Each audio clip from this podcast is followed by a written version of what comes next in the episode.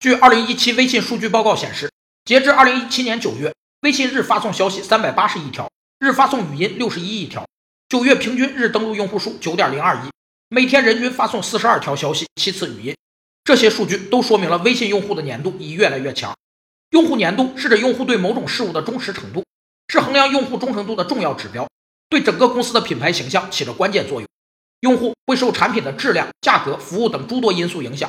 对某一企业的产品或服务产生感情，形成偏爱，并长期重复购买该企业的产品或服务。通常用三个主要指标来衡量用户粘度：一是整体的用户满意度，二是重复购买的概率，三是推荐给他人的可能性。根据统计，当企业挽留用户的比率增加百分之五十，企业可提升百分之二十五至百分之百的获利。甚至有学者认为，忠诚的用户是企业竞争优势的主要来源。